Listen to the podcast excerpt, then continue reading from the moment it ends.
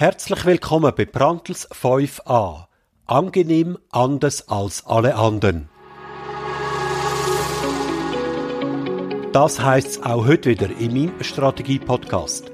In dem Podcast, wo ich mit erfolgreichen Unternehmern über die Einzigartigkeit von ihren IT- und Softwareunternehmen diskutiere. Zu deiner Inspiration und als Motivation für die eigene Arbeit am Unternehmen. Mein Name ist Urs Brandl. Ich bin Strategieprofi. Seit über einem Jahrzehnt kreiere ich zukunftssichere und gesund wachsende Unternehmen und begleite ihre Unternehmerinnen und Unternehmer bei der Nachfolge und beim Firmenverkauf.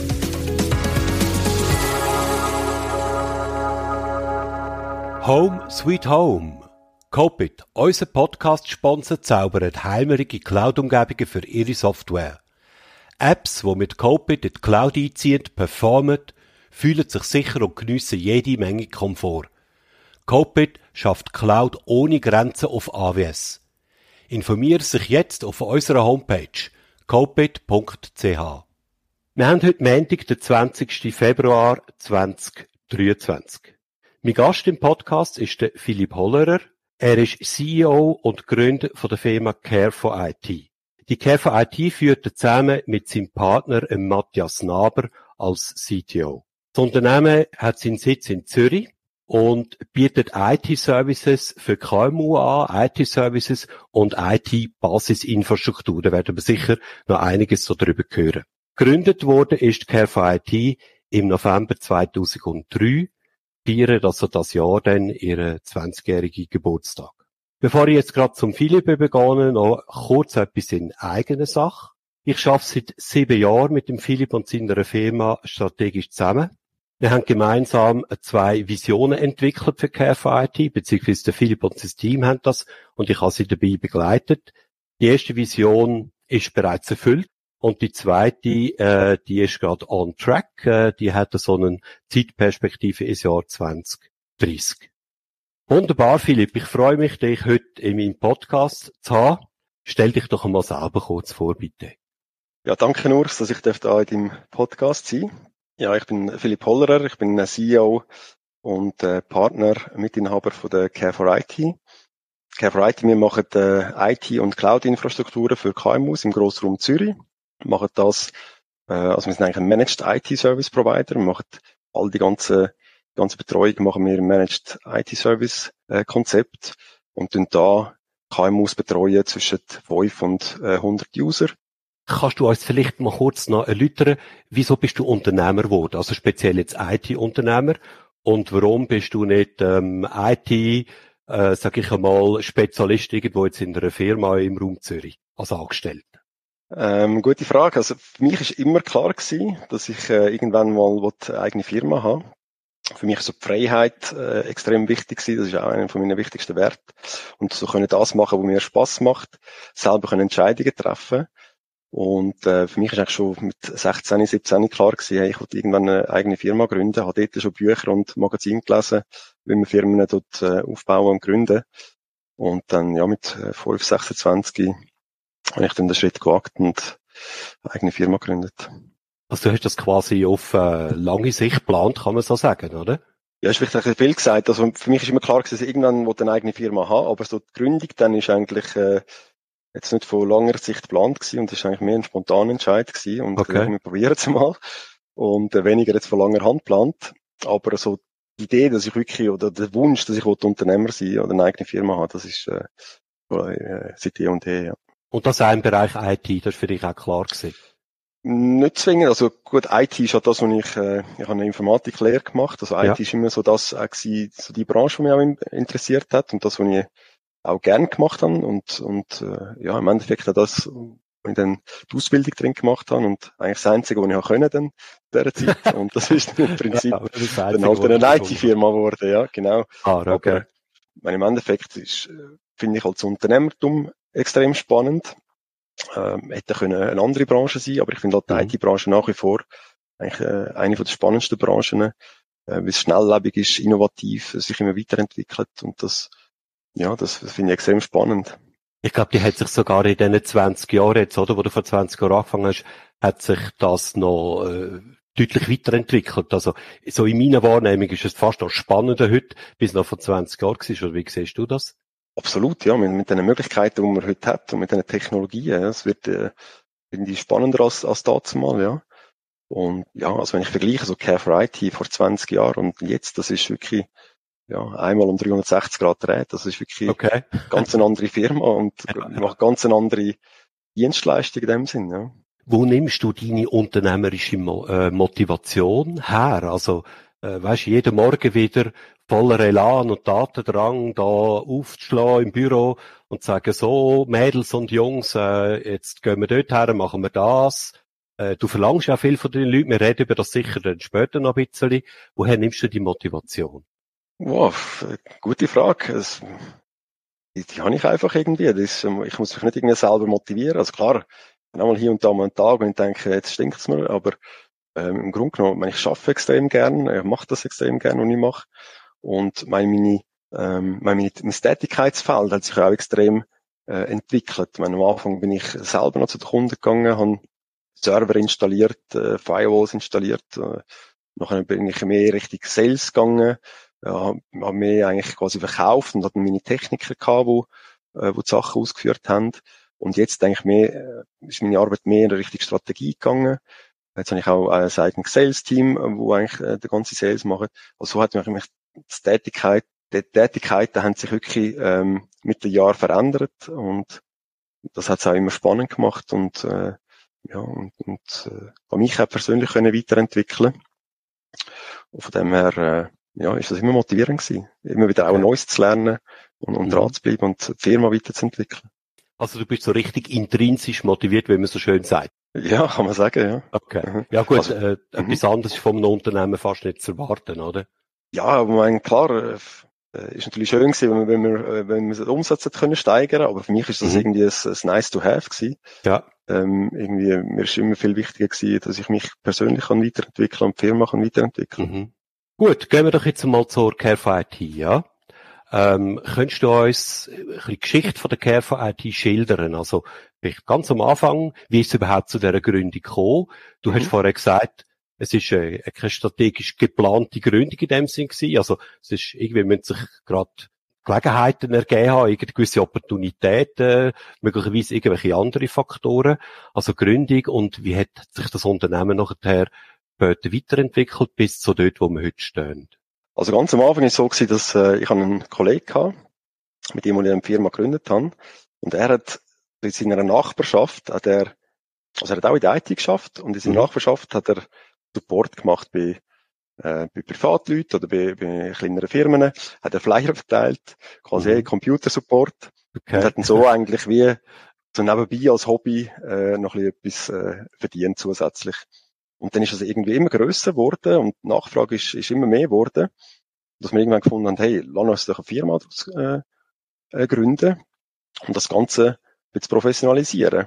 Mhm. Und das haben wir dann gemacht. Also haben wir eine Firma gegründet, haben wir ein kleines Büro gemietet, zwei Smarts geleast, äh, Laptops gekauft und dann haben wir losgelegt und dann haben wir mhm. eigentlich das ganze Support-Thema weitergetrieben äh, und äh, daraus auch immer in größere Firmen hineingekommen. Mhm. Und dann wirklich, ja, am Schluss sind wir, haben wir eine Dienstleistungsfirma gehabt. Okay. Und dann relativ schnell an die ersten Mitarbeiter können einstellen. Wann ist das so losgegangen mit den ersten Mitarbeitern ungefähr? Ja, die ersten Mitarbeiter haben wir schon, ich würde sagen, so nach einem halben Jahr. Okay, ja, ah, sehr früh, ja. Mhm. Teilzeitmitarbeiter gehabt, so, wo sie die Administration unterstützt haben. Und sicher irgendwo ein, ein Jahr später, also die ersten Techniker. Also ja. ein halbes Jahr später schon, ja. Ja. Mhm. Und bis jetzt sind die beide hauptsächlich unterwegs bei den Kunden natürlich. Ja, genau. Da sind wirklich wir eigentlich vor Ort gefahren, haben äh, äh, die ganze Dienstleistung erbracht. Und dann äh, ja, sind wir so eigentlich ja, nach und nach gewachsen.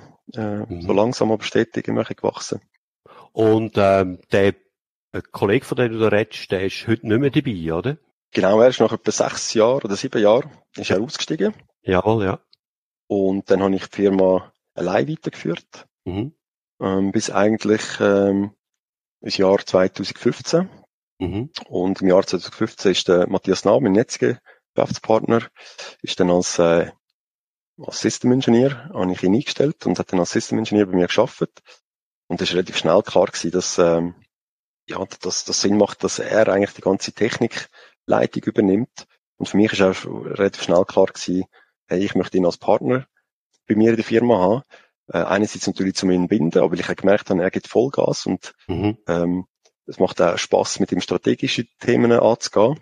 Mhm. Und dann ist eigentlich äh, 2017 ähm, habe ich ihn als Partner ähm, in die Firma hineingenommen. Und seither ist er als äh, Gesellschafter in der Firma.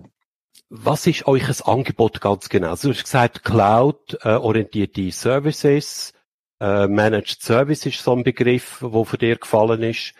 Ähm, was genau bietet dir Stand heute einem KMU an? Also was kommt man alles über bei einer Care for IT? Genau, also wir decken eigentlich den ganzen Infrastrukturbereich ab. Also es äh, fängt an bei den Endgeräten, also Laptops zum Beispiel, das ganze Netzwerk, ähm, Security, Firewall etc., Endpoint Security, also die Sicherheit von der Endgeräte und dann im Prinzip die ganze Infrastruktur, was Cloud anbelangt. Also wir machen alles mit Microsoft 365, das implementieren und dann eigentlich den ganzen Betrieb sicherstellen, administrieren und so der Private Cloud Bereich. Also wenn irgendwo ein Kunde ist, der eigene Serverinfrastruktur hat, tun wir das für in unserer Cloud betreiben. Und äh, ja, machen dann wirklich so die ganze IT-Infrastruktur beraten, installieren und ja. nachher den ganzen Support sicherstellen. Mhm. Sind denn alle eure Kunden in der Cloud? Äh, immer mehr. Also wir haben noch, also ich sage mal so, wir machen neue Kunden, die On-Premise-Infrastruktur wollen. Das äh, machen wir so nicht mehr. Aha, Aber äh, okay. äh, wir haben natürlich noch gewisse, sagen wir mal, ältere Kunden, ja. also Bestandskunden, ja. die noch eigene Serverinfrastruktur haben, wo wir aber dann auch migrieren in Cloud. Beziehungsweise die meisten Kunden, also wir haben eigentlich niemand mehr, der reine On-Premise-Umgebung äh, hat, sondern mhm. es sind wirklich so Hybrid-Szenarien, wo ein Teil mhm. noch vor Ort ist äh, und ein Teil in der Cloud. Ja. Was macht ihr denn mit einer Anfrage von jemandem? Du hast vorher gesagt, ich mache On-Premise rein, mache ihr nicht mehr. Was macht ihr mhm. aber mit einer Anfrage von jemandem, der kommt und sagt, ich möchte das aber alles noch bei mir On-Premise haben? Oder kommt so eine Anfrage gar nicht bei euch? Das kommt eigentlich selten, ja. Dadurch, dass wir natürlich auch schon, ja, ich sag's mal, auf der Webseite natürlich das Cloud-Thema mhm. gross propagiert, haben wir ja. eigentlich wenig so Anfragen und wenn schon, also, ähm, dann tun wir das, äh, danke, aber freundlich ablehnen. Okay. Beziehungsweise wir versuchen natürlich, irgendwie Vorteile von der Cloud natürlich rauszustreichen und Tisch, vielleicht ja. kann man ja trotzdem ja. Ähm, so der, der Kunde äh, oder potenzielle Kunden noch dazu zu bewegen, mhm. irgendwie das nochmal zu bedenken und vielleicht auch den Schritt in die Cloud zu wagen. Mhm. Aber sonst, wenn, wenn eigentlich der Fall klar ist, dass das wirklich on-premise muss sein, dann, dann lehnen wir dankend ab, ja. Okay. Und das ist auch schon vorgekommen, in dem Fall wirklich praktisch. Da wo du jetzt da gesagt hast, dass er dankend ablehnen. Das ist schon, ja, ja, das kommt äh, so hier und da vor. Mhm. Was auch viel vorkommt, sind einzelne Projektanfragen. Also wenn jemand kommt und sagt, hey, ich möchte ähm, in Cloud migrieren, aber möchte dann eigentlich die ganze Infrastruktur selber betreuen und den Support machen. Das ist auch mhm. etwas, was wir so nicht machen, sondern wir, unser Ziel ist wirklich eigentlich die Infrastruktur können als Managed Service zu betreiben mhm. und dann auch wirklich können zu betreuen und nicht einfach nur einzelne Projekte okay. durchzuführen zu Cloud. Das Thema Cloud, ich meine, als wir vor 20 Jahren angefangen haben, hat es den Begriff ja schon gegeben, aber man hat etwas anderes darunter verstanden, nämlich Wolken am Himmel. Mhm. Und nicht irgendeine äh, Auslagerung von der IT-Infrastruktur in irgendein virtuelles Gebilde in ein Rechenzentrum oder was auch immer. Wie hat sich das so in deiner Erfahrung und Wahrnehmung entwickelt, auch die Akzeptanz von euren Kunden gegenüber dem Thema Cloud? Ja, es ist, ist ein bisschen schleichend gekommen. Meine, wenn wir, wenn wir haben schon ziemlich am Anfang, das ist etwa, ja, ein, zwei Jahre nach der Gründung, haben wir einen, einen Spam-Filter entwickelt. Mhm. Haben selber entwickelt, wo dann quasi die E-Mails von den Kunden, äh, ist über unseren Spam-Filter gelaufen. Und dann zu denen auf den, auf den Exchange-Server. Ja. Und, äh, ja, im Endeffekt ist es ja schon, äh, eine Art der Cloud gewesen. Mhm. Und dann haben wir relativ früh so das Hosted Exchange-Thema mhm. äh, bei unseren Kunden implementiert, weil wir gefunden haben, einen eigenen Exchange-Server, ob bei kleineren Umgebungen ist, ist äh, gäbiger, wenn wir, wenn wir das als Hosted Exchange betreiben. Und das heißt, das ist so ein schleichender Prozess gewesen und ist, äh, wir sind eigentlich schon relativ früh so in die Cloud-Welt eingestiegen. Ja, und das sind so die ersten Produkte gekommen, wo man hat können File-Server in der Cloud haben, etc. Ja. Aber es ist schon so, so bis, soll ich sagen, sechs, sieben Jahre ist schon eher noch so, gerade wenn es so darum gegangen ist, Daten in die Cloud zu migrieren, ist die Akzeptanz noch nicht so riesig gewesen Mhm. bei den KMUs. Und hat sich aber in den letzten Jahren wirklich komplett gewandelt, ja. Also heutzutage, äh, ja, muss man eigentlich nicht mehr gross äh, diskutieren. Also die Akzeptanz ist da und, Mhm. und so ein bisschen äh, die Bedenken, die man früher gehabt hat bezüglich Sicherheit und Datensicherheit, die sind eigentlich äh, nicht mehr so äh, relevant. Also schon noch relevant, aber nicht mehr so das Thema, äh, dass man so Angst hat vor, vor der Cloud. Also, du hast jetzt ein bisschen geschildert, das äh, Angebot, äh, das ihr habt, das ihr euch nach Kunden gegenüber vertretet, was ihr für eure Kunden macht. Wir haben ein bisschen über Cloud geredet, wie sich das entwickelt hat. Du sagst, heute, Stand heute ist eigentlich Cloud auch bei euch Kunden äh, im KMU-Umfeld ist eine gesetzte Sache. Also man muss die nicht mehr äh, massiv davon überzeugen, sondern die sind da offen dafür. Ja, ich würde sagen, der grösste Teil schon noch, ja. Ja, Mhm, okay. Genau. Wer sind denn typischerweise solche Kunden? Ich meine, du sagst KMU. KMU ist natürlich ein weiter Begriff. Also Mhm. was müssen wir uns da für Kunden typischerweise vorstellen von euch? Du, das ist eigentlich äh, querbeet, also branchenmäßig ist das wirklich vom äh, Finanzdienstleister über äh, Arztgruppenpraxis, ähm, Immobilienfirmen, Mhm. Anwälte, also haben wir wirklich branchenmäßig eigentlich Kunden von, allen, von diversen Branchen. Also haben die keinen Ähm. Branchenfokus in irgendeiner Art und Weise? Wir haben nie einen Branchenfokus gehabt, Mhm. ähm, was einerseits natürlich spannend macht, weil man Ja. mit verschiedenen Branchen äh, zu tun hat. Und andererseits, für uns ist immer wichtig gewesen, dass wir Kunden haben, äh, wo wirklich sagen, hey, die IT ist für uns ein, ein wichtiger Erfolgsfaktor. Mhm. Und das ist uns wichtig gewesen. Das heisst, äh, wir haben nicht, wir möchten nicht Kunden, die sagen, hey, der IT ist irgendwo ein, ein, ein Kostenblock und es muss so günstig sein wie möglich und ich möchte Jawohl, ja. äh, an jedem Ecke sparen.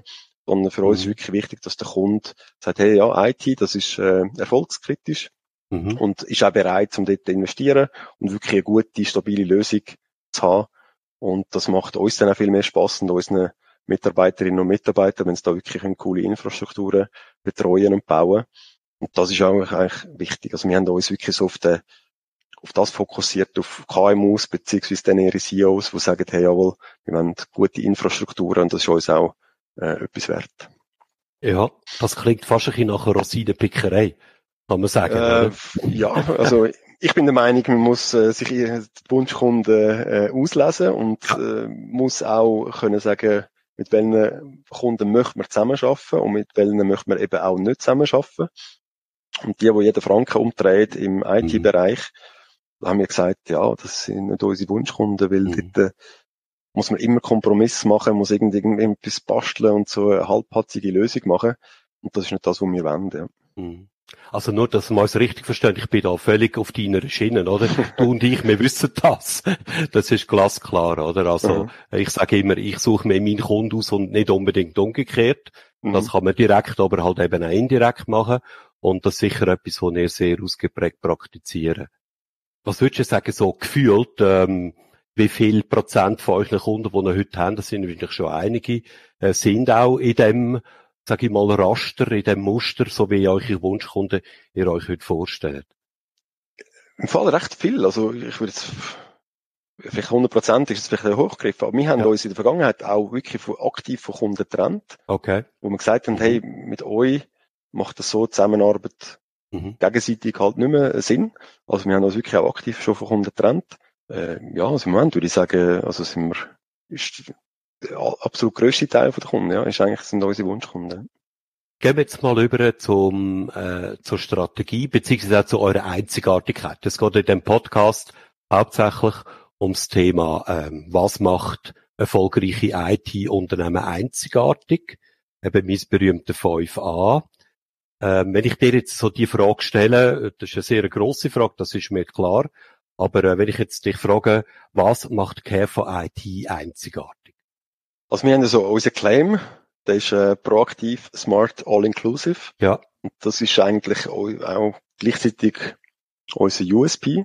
Mhm. Also wir sagen, wir wollen äh, Infrastrukturen proaktiv äh, betreuen, ähm, eben in Form von Managed Services und wirklich Fehler, Probleme können frühzeitig erkennen und eigentlich so stabile Infrastrukturen können äh, zur Verfügung stellen den Kunden. Das heißt, Das die greifen dort ein, bevor es klopft, oder heisst das praktisch? Ja, das ist eigentlich das Ziel, genau. Ja. Eigentlich, dass wir den Fehler eigentlich schon behoben haben, bevor der Kunde Mhm. überhaupt merkt, dass ein Fehler da ist. Mhm. Könnt ihr das irgendwie messen? Äh, könnt ihr sagen, in so und so viel Prozent von der Fälle gelingt uns da nicht und in so und so viel Prozent von der Fälle gelingt uns das? Dass der Kunde nicht merkt, Ja, genau. Ähm. also, dass er wirklich äh, im Sinn vom, eigentlichen Sinn vom Wort proaktiv, dass er äh, ein sich anbahnendes äh, Problem erkennt und es beheben, bevor es irgendjemand überhaupt merkt. Mhm.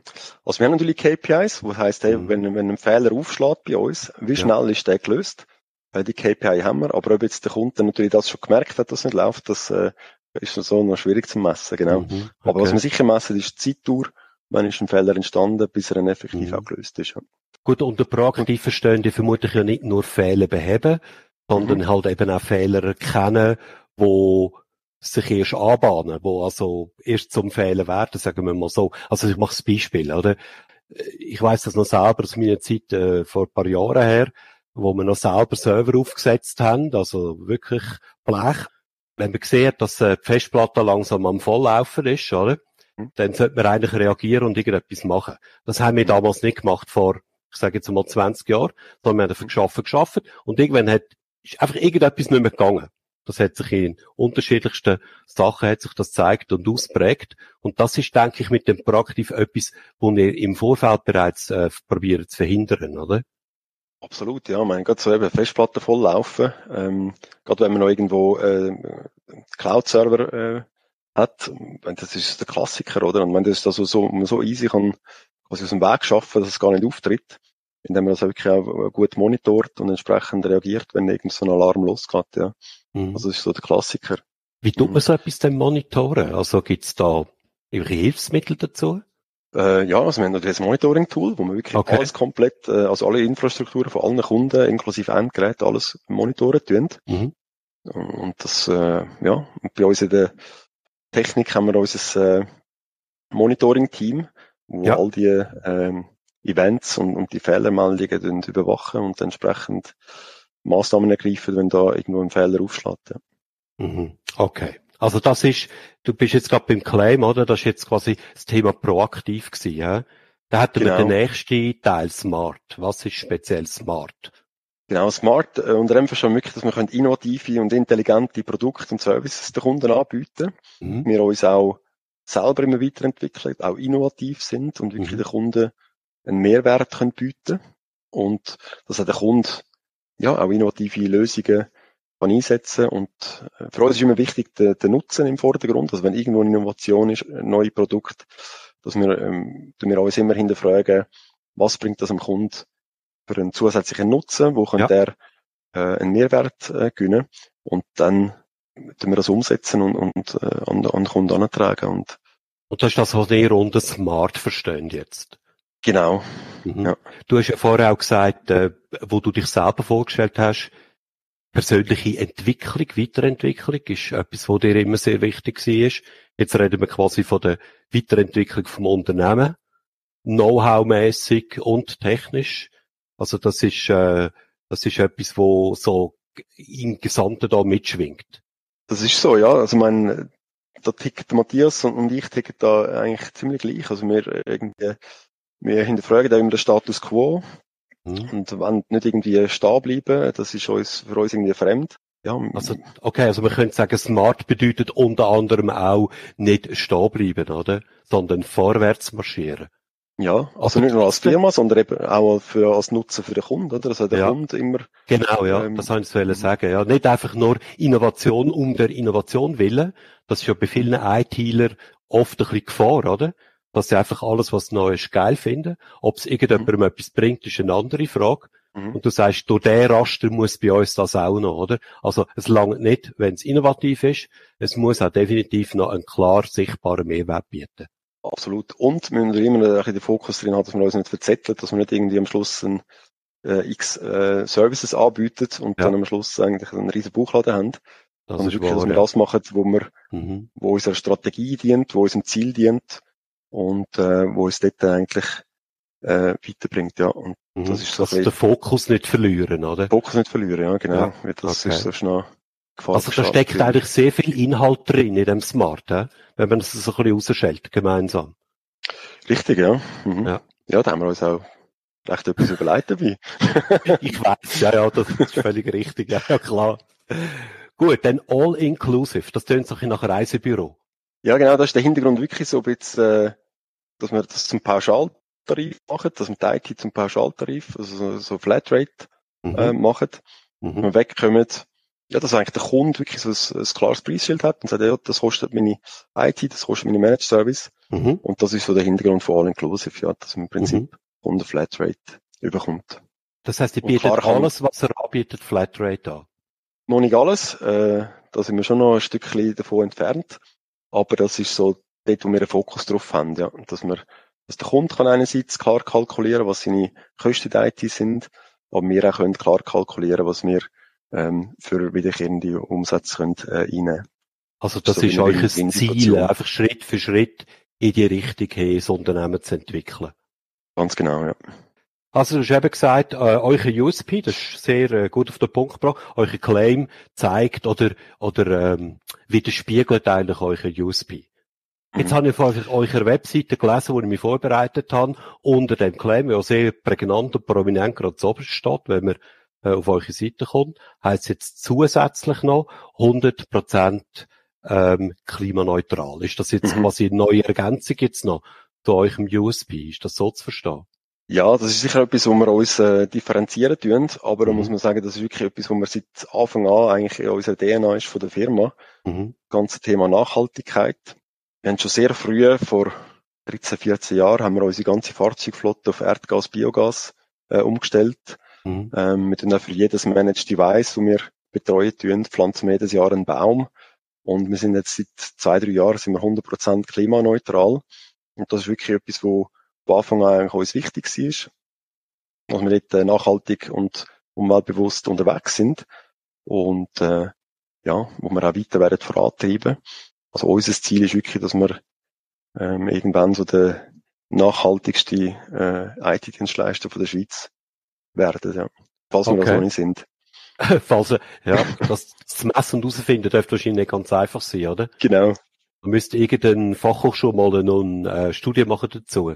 Dann könntet ihr euch dort bewerben, ja. Jetzt äh, 100% klimaneutral oder sage ich mal nachhaltig, das ist ja der, einer der liebsten Begriffe. Im Moment ist so ziemlich alles nachhaltig. Ähm, wie stellen ihr sicher, dass das nicht einfach nur Greenwashing ist? Mhm. Also, wir, also gerade so 100% klimaneutral, da tun wir uns zertifizieren lassen mit MyClimate. Ähm, dort sind wir im Prozess, also dort muss jedes Jahr sich zertifizieren lassen. Und quasi das ähm, CO2, wo wir ausstoßen, wo wir halt schlichtweg nicht können, äh, vermeiden ähm, sagt das durchs Essen von den Mitarbeitern im, im Mittag oder durch äh, den Arbeitsweg ähm, etc. Das tun wir eigentlich ähm, äh, kompensieren mit Jawohl, ja. ja, das ist überhaupt nicht Greenwashing, ja, sondern das ist wirklich. Okay, das ist sehr konkret, ähm, oder? Das ist ziemlich konkret, ja. ja, und das ist auch, also ist wirklich, ich, meine, das, klar, ich bin sicher die Person, die das vorantreibt. Warum? Mir ist Gerade speziell du? Mir ist es schon immer wichtig gewesen, also ganze mhm. Umweltschutz ist mir schon seit äh, klein auf ist mir das wichtig gewesen. Also privat, ich, ich fliege zum Beispiel auch nicht, ich habe kein eigenes Auto, ich ernähre mich vegan. Äh, ja, für mich ist Umweltschutz schon immer mhm. extrem wichtig gewesen und hat das natürlich logischerweise dann auch in die Firma reingebracht und natürlich ja. auch meine Firma wollen so nach dem ausrichten und äh, dass wir da auch äh, umweltfreundlich unterwegs sind. Also wir haben im Prinzip jetzt vier Aspekte, oder? Wo so eure Einzigartigkeit beschreiben. Einerseits eure Claim und dann, wie du gesagt hast, äh, so euer Differenzierungsfaktor, nämlich das mit dem äh, klimaneutral und das fällt auch mehr auf, also wenn ich jetzt, sage ich einmal, IT-Anbieter ein bisschen vor meinem geistigen Auge Revue passieren oder vielleicht auch mal an einer Messe treffen oder es ist an einer Veranstaltung oder Webseiten anschauen, das ist interessanterweise ein Thema, also das Klimaneutralitätsgeschichte ist interessanterweise ein Thema, wo nicht wirklich gross Resonanz findet. Das ist so ein bisschen mein Eindruck. Ja, das ist, das ist schon so. Also, man ist auch bei unseren Kunden oder bei den potenziellen Kunden ist das eigentlich praktisch kein Thema, ja. Mhm. Das ist nice to have und sie sagen, ja, okay, aber es ist jetzt nicht irgendwie ein, ein Kriterium, wo sagen, hey, wow, ja, das ist jetzt keine Variety und wir gehen jetzt unbedingt zu denen, weil die klimaneutral sind. Ähm, Im Gegenteil, das ist jetzt wirklich etwas, wo, wo im Moment noch nicht wirklich eine Rolle spielt. Aber wir machen es auch nicht wegen dem, sondern wir machen es wirklich aus, äh, ja, weil wir können dahinter stehen, weil uns das extrem wichtig ist. Und das ist der Grund, wieso wir das machen, ja. Und also so als innere Überzeugung. Aus innere Überzeugung, ja, aber du hast recht, also die Resonanz, das ist auch unsere Feststellung und unsere Erfahrung, ist da noch nicht, äh, vielleicht kommt's noch, ähm, irgendwann, äh, hoffen wir natürlich, aber äh, im Moment ist das schon nicht, äh, das nicht der Stellenwert, ja, bei den KMUs. Jetzt das ähm, Einzigartigkeitsprofil, wo wir jetzt mal so ein bisschen äh, gehört haben, also einerseits repräsentiert durch eure Claim und dann eben zusätzlich durch die ganze Thematik vom, äh, von der Nachhaltigkeit und vom, von der Klimaneutralität. Wie sind ihr zu dem gekommen? Ist das einfach irgendwie passiert? Ist dir das äh, eines Morgens in den Sinn gekommen? Du bist ins Büro gekommen und gesagt, machen das jetzt so und so? Wie, wie müssen wir uns das vorstellen? Wie habt ihr euch von da, von der Gründung und von einem diffusen System hin zu so einer sehr klaren, eigentlich Positionierung. Das sieht man auf eurer Webseite sehr eindrücklich. Wie habt ihr euch äh, dort entwickelt? Wie müssen wir uns das vorstellen? Was ist da passiert? Also der Ursprung jetzt, ähm, ist, dass ich mal ein Buch gelesen habe, ähm, das große 1x1 der Erfolgsstrategie. Aus dem Gangen ist Erfolg durch Spezialisierung. Mhm. Das ist also das Thema Positionierung. Und äh, dann habe ich mich äh, mit dem befasst und dann bin ich in einen Workshop von dir gekommen, einen Tag über das Thema Positionierung. Und äh, Stimmt, mit dir, ähm, also sind wir in einer Gruppe gewesen, sind wir äh, ein paar IT-Unternehmen gewesen, und wo wir dann das Thema Positionierung ähm, beleuchtet haben. Und für mich ist dann eigentlich wie klar gewesen, am Ende von dem Workshop, ey cool, ich habe viel gelernt, aber irgendwie das zu umsetzen, macht es äh, ist auch viel einfacher und, und kommen schneller zum Ziel, wenn wir dort jemanden haben, der sich damit auskennt. Und das ist äh, eigentlich unsere Zusammenarbeit äh, gestartet, wo wir in diversen Workshops eigentlich unsere Positionierung ausgearbeitet haben, dann auch die Vision entwickelt haben, hey, wo möchten wir an als Care for IT, so das Zielbild entwickelt haben. Und das muss ich schon sagen, das hat am Schluss dann schon äh, auch einen extremen Boost gegeben. Und auch für mhm. mich so als, als äh, Geschäftsführer ähm, dass ich gewusst habe, wo, wo wollte ich überhaupt an mit der Care for IT und für was stimmen wir und für was stimmen wir eben auch nicht. Und äh, das hat dann wirklich so die Entwicklung nochmal einen grösseren Schritt vorantrieben. Ja, das Wachstum. Ja. Jetzt die äh, klare Positionierung, oder, die ihr da entwickelt habt und wo ich habe den Eindruck, auch mittlerweile wirklich fester Bestandteil von euch wurde. Ist am Anfang, wenn man so etwas macht, in, äh, in einem Projekt, in, in verschiedenen Workshops, hat das immer so ein bisschen einen aufgesetzten Charakter am Anfang, mhm. oder? Bis das mhm. so ein bisschen ein nie wächst. Bei dir ist es vielleicht enger und näher drin gewesen, oder? Aber bei deinen Mitarbeitern äh, wahrscheinlich weniger, weil mhm. die sind nicht so stark äh, da damit äh, involviert gewesen. Wie hat, wie ist es euch gelungen, äh, die klare Positionierung, wo man so zuerst auf dem Papier existiert hat, dann auch in eure Belegschaft hineinzubringen, so dass die in die gleiche Richtung schaffen, am gleichen Strick ziehen, also dass das quasi eine Einheit wird. Mhm. Das haben wir eigentlich auch in Form von Workshops gemacht, dass man wirklich das auch präsentiert hat am ganzen Team, Workshops gemacht haben mit dem Team zusammen und das eigentlich nicht, eben nicht einfach aufgesetzt wird, sondern dass wir wirklich das Team auch abgeholt haben.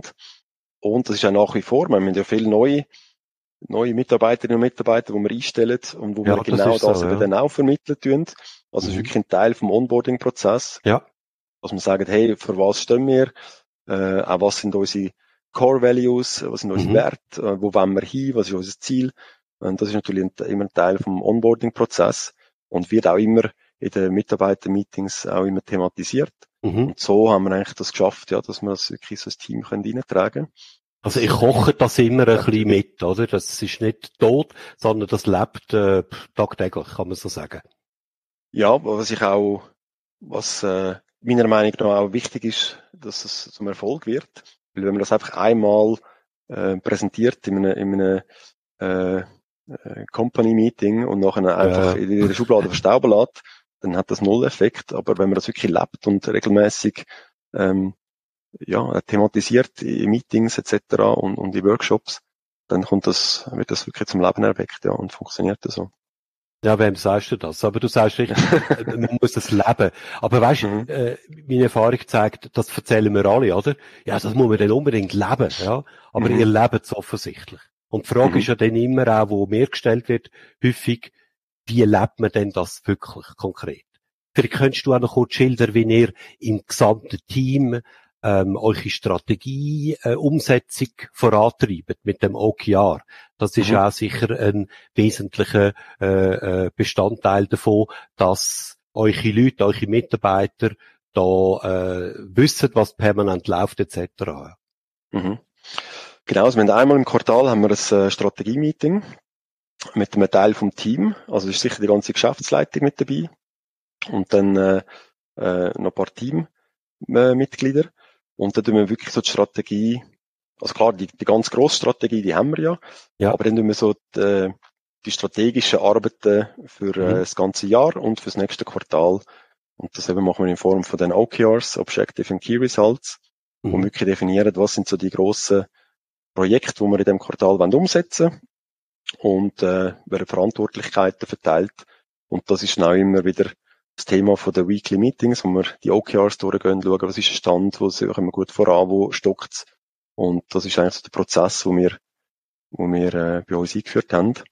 Und wird auch immer einmal im Quartal im ganzen, in der ganzen Firma präsentiert, die ganzen OKRs, mhm. also so, dass im Prinzip das ganze Team weiß, hey, an was, wer schafft an was in dem Quartal. Mhm. Also Sie haben ein richtig strategisches Framework, wo mhm. das unterstützt, die ganze Strategieumsetzung. Genau, ja. Also, also nicht wie viele Unternehmen, die ich kenne, die einfach sagen, machen eines im Jahr ein Strategie-Meeting. Wenn es hochkommt, vielleicht einen Tag, sonst vielleicht einen halben Tag. Mhm. Und in einem halben Tag reden wir von diesen vier Stunden, drei Stunden über irgendwelches Operatives und dann vielleicht mal noch etwas über Strategisches. Eben genau so ist es nicht. Ja, wir tun auch immer wieder beleuchten, machen immer Retrospektiven in diesen, mhm. ähm, Quartalsstrategie-Meetings, wo wir schauen, hey, was ist im letzten Quartal, was ist gut gelaufen, was ist weniger gut gelaufen und versuchen eigentlich wirklich so als Team daraus zu lernen. Und meiner Meinung nach ist das wirklich die Regelmäßigkeit, mhm. dass man wirklich auch wöchentlich ja. ähm, drauf schaut, hey, wo stehen wir, wo kommen mhm. wir gut voran. Das, das, ist nicht, das ist nicht viel Zeit, das ist 15 Minuten, ja. wir reden durch. Aber wirklich, das bringt so wieder die Themen auf, auf die Agenda und auf Prioritätenliste. Mhm. Und sonst ist immer so eine Gefahr, okay, man definiert am am äh, Strategie-Meeting, was wir das nächste Quartal umsetzen. Und dann am Ende vom Quartal schauen wir, was ist umgesetzt. Und eigentlich ist einfach alles versandet. Wenn man das so macht, ja, genau. Und da ist schon das OKR-Framework ist da schon recht hilfreich, ja. Das hat ja, so all die Prozesse, die, haben die definiert und kann man eigentlich so eins zu eins umsetzen. Mhm. Bist du Stand heute zufrieden mit, äh, sage ich mal, wie eure Strategie und Positionierung im Team verankert ist und wie ihr als Gesamtunternehmen, als das Gesamtteam, es sind ja, das haben wir noch gar nicht gesagt, bis über 20 Mitarbeiter mittlerweile, oder? 25, hm, wie ihr als, als Gesamtteam die Strategie voranbringen, bist du mit dem so weit zufrieden? Du meine, weißt, meiner Meinung nach könnte es natürlich immer schneller gehen. Okay. Und das ist natürlich immer eine Frage von der Ressourcen und äh, wir hat doch immer irgendwie nebenbei noch so ein Daily Business, wo wir, ja, klar, natürlich. zu betreiben haben. Aber klar, im Großen und Ganzen kann ich sagen, ja, bin ich zufrieden. Klar, am einen oder anderen Ort äh, können wir vielleicht noch ein bisschen mehr erreichen, aber es ist auch immer erstaunlich, wenn man so ein Jahr beleuchtet. Das Quartal ist immer relativ kurz, aber wenn man so ein ja. Jahr oder mal zwei Jahre zurückschaut mhm. und sagt, hey, was haben wir im letzten ein bis zwei Jahren erreicht, mhm. ist es schon wieder eindrücklich zum sehen, mhm. wow, wenn das wirklich wenn extrem viel ähm, erreicht und äh, dann, ja, das gibt dann auch wieder ein gutes Gefühl. Ja. Du gibst einen ganz wichtigen Hinweis da jetzt, gerade in dem Moment. Und zwar, ähm, du sagst, wir schauen zum Teil auch zurück und schauen, was haben wir alles erreicht und umgesetzt. Mhm. Und nicht immer nur voraus, oder wir jammern nicht immer nur über das, was wir gerade nicht können, weil wir so viel zu tun haben, sondern man tut sich auch vor Augen führen, was haben wir eigentlich alles schon bewegt. Mhm. Das ist etwas, wo ich oft gesehen wo fast zu wenig gemacht wird. Hilft ja, auch, und, und ich glaube, es schöpft auch Motivation, so etwas, oder? Absolut. Und einmal zu wirklich zurückschauen und sagen, hey, was ist auch gut gelaufen, oder? Ich meine, oftmals ähm, kann man sich am besten erinnern an die Sachen, die schief gelaufen sind mhm. oder eben nicht so optimal gelaufen sind. Das, das sind gute so, Sachen, ja. die, die vergisst man schnell einmal. Und wenn man wirklich mal als Team zurückschaut und sagt, hey, was ist eigentlich im letzten Quartal oder im letzten Jahr, was ist wirklich gut gelaufen? Und dann merkt man, hey, das, was gut gelaufen ist, das ist irgendwie äh, viermal so viel als das, was schlecht gelaufen ist. Und dann merkt man, oh, eigentlich ist alles mhm. gut, aber äh, manchmal hat man so das Gefühl, wow, es läuft dort, dort läuft etwas schief, da läuft etwas schief. Und man hat nur immer so das äh, im Kopf. Und das ja, ist schon auch mal gut, um zu sehen, was hat man alles äh, auch gut gemacht und was ist erfolgreich gewesen und was hat man auch alles erreicht.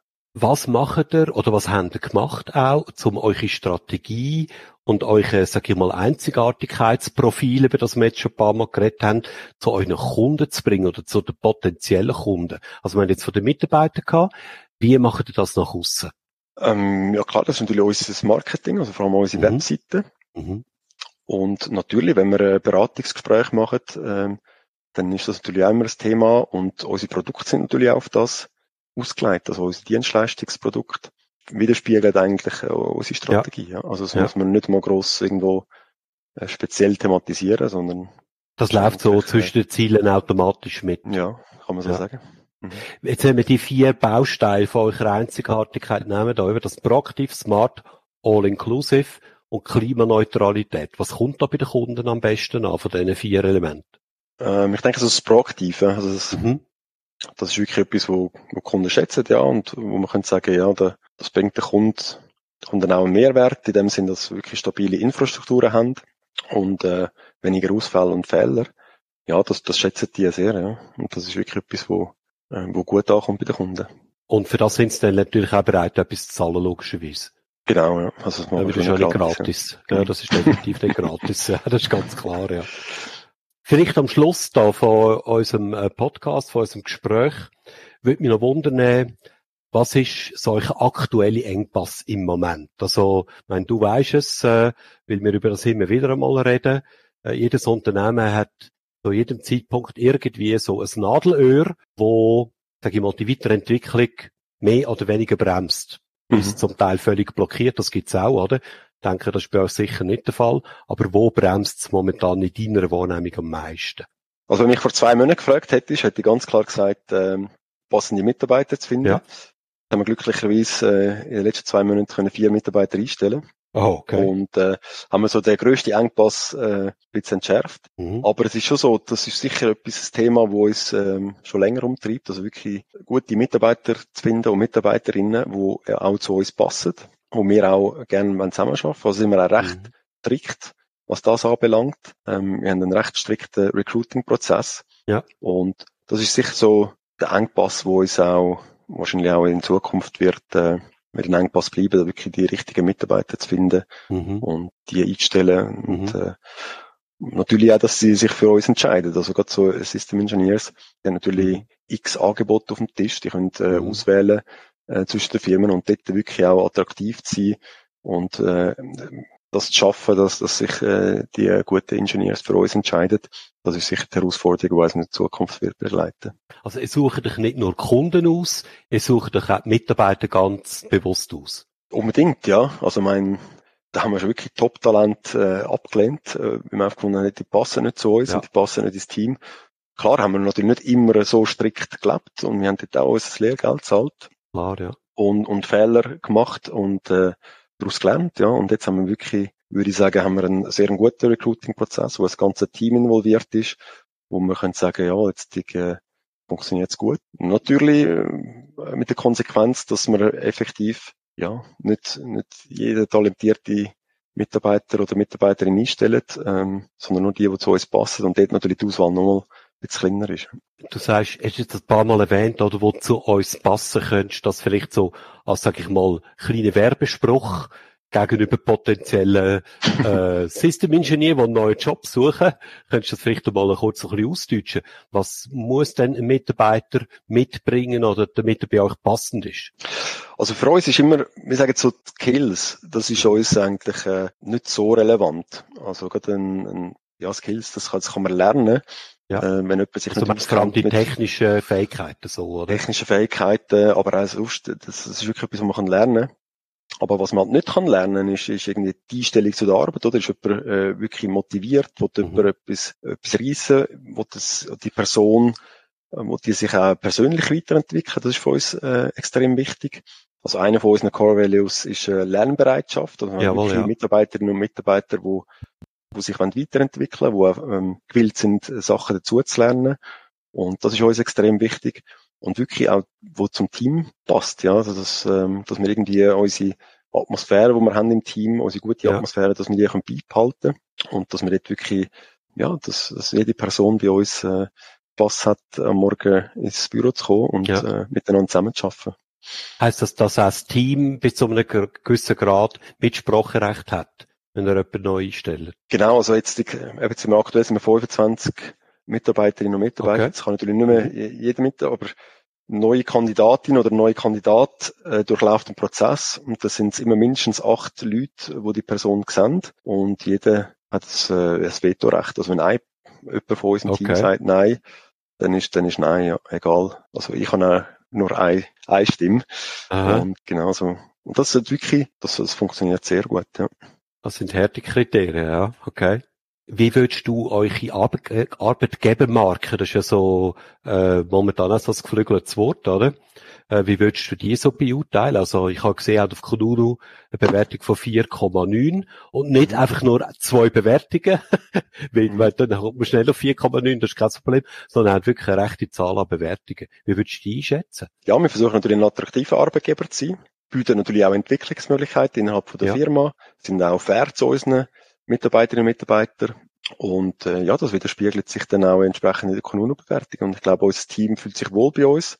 Und das wollen wir auch wirklich äh, so weiterleben. Und finde ich auch extrem wichtig, eben zum zukünftigen Talent können anziehen dass man dort auch als attraktiver Arbeitgeber wahrgenommen wird. Ja, das haben wir, glaube ich, in der Vergangenheit äh, nicht so schlecht gelöst bis jetzt. Also ich würde sogar sagen, das ist äh, vermutlich sogar der fünfte Baustein von eurer Einzigartigkeit die Arbeitgebermarke. Das widerspiegelt sich in dem Kununu, ähm, aber äh, vermutlich auch in vielen anderen Sachen. Ähm, ich weiß gar nicht, ob du das weißt. Ich habe selber mal müssen genau nachschauen. Also der Durchschnitt in der IT-Branche auf Kununu ist bei 3,8. Ah, ihr Wort. Ja, der okay. ist gemeint, also alles unter 4 müssen wir gar nicht diskutieren, oder? Mhm. Aber denkst du, der Durchschnitt ist bei 3,8. Äh, das ist äh, mehr als mhm. ein Punkt mehr und das braucht mhm. doch einiges, würde ich sagen. Ich glaube, das mhm. gehört mit zu eurem USB-Profil dazu, kann man sagen. Ja, das ist ein guter Punkt, ja. ja. Und das ist uns auch wirklich wichtig. Also das, äh, klar, das haben wir natürlich auf dem Schirm und das ist uns auch wichtig und das wollen wir auch leben und äh, da setzen wir auch viel dran, dass sich Mitarbeiterinnen und Mitarbeiter wohlfühlen.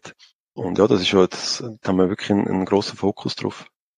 Philipp, ich danke dir ähm, vielmal für das spannende und interessante Gespräch und für die Insights da in Care for IT.